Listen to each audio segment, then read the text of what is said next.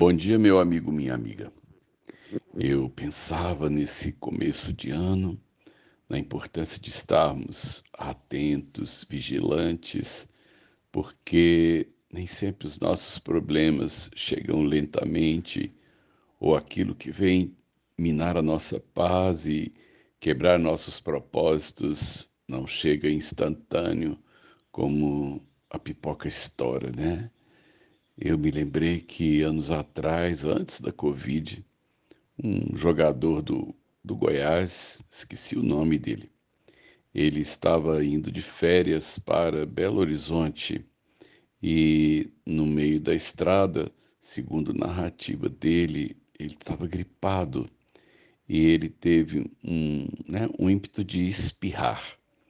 Não sei se os amados sabem, a tosse e o espirro são controlados na mesma região, mas o sistema nervoso, quando quer provocar um, um fluxo de, né, de, de ar no sentido contrário para limpar a garganta, você tosse, você abre a boca, a posição é, é completamente diferente.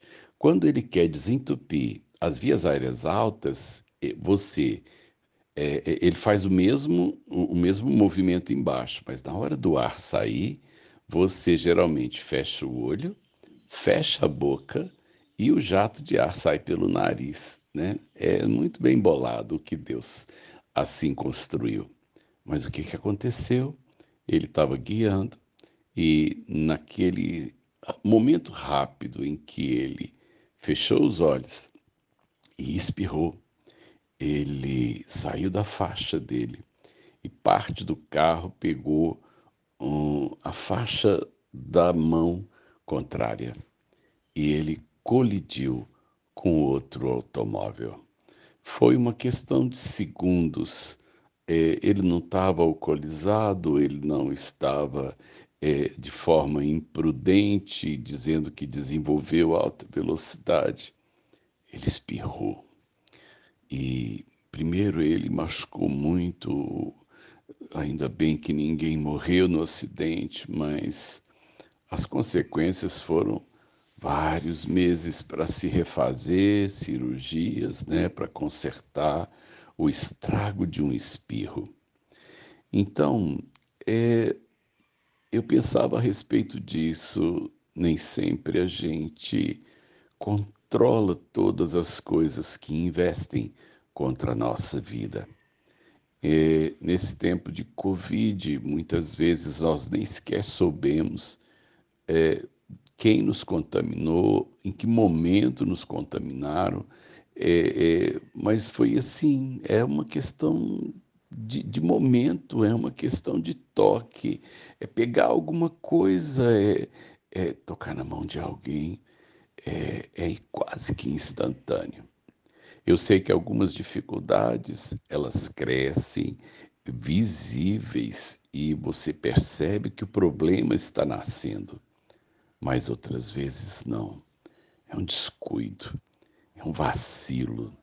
É, e, e às vezes você não está fazendo isso de forma negligente, porque a gente pode ser negligente mas a gente precisa estar atento porque a qualquer momento, alguma coisa, um simples espirro, tumultua a nossa vida, a nossa casa. 2023 está aí, nós temos um caminho longo a percorrer. Em primeiro lugar, eu preciso saber o que fazer desse tempo, desses dias.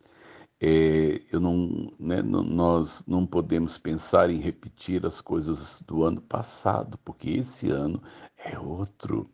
As oportunidades, os desafios, talvez o IPTU, o IPVA do carro eu tenha que pagar como se fosse repetição. Mas você tem a oportunidade de viver coisas novas, de ousar coisas novas, né? de descobrir propósitos novos. Mas esteja atento, esteja atento, diz Pedro, que nosso inimigo ele anda em derredor né, de nós como um leão, rugindo, procurando alguém descuidado. E às vezes é um descuido e a gente terá que administrar uma grande crise. Preste atenção e que Deus te dê graça para saber né, o que é que pode se aproximar de você, da família, da sua saúde, do seu patrimônio, da sua fé. Que você consiga estar sempre de olhos abertos e sempre né, atento e alerta para as lutas, nem sempre grandes, mas necessárias, que precisarão ser travadas. Deus te abençoe na sua batalha destes próximos dias de 2023. Vai ser um bom ano. Sérgio Oliveira Campos, pastor da Igreja Metodista Goiânia Leste, Graça e Paz.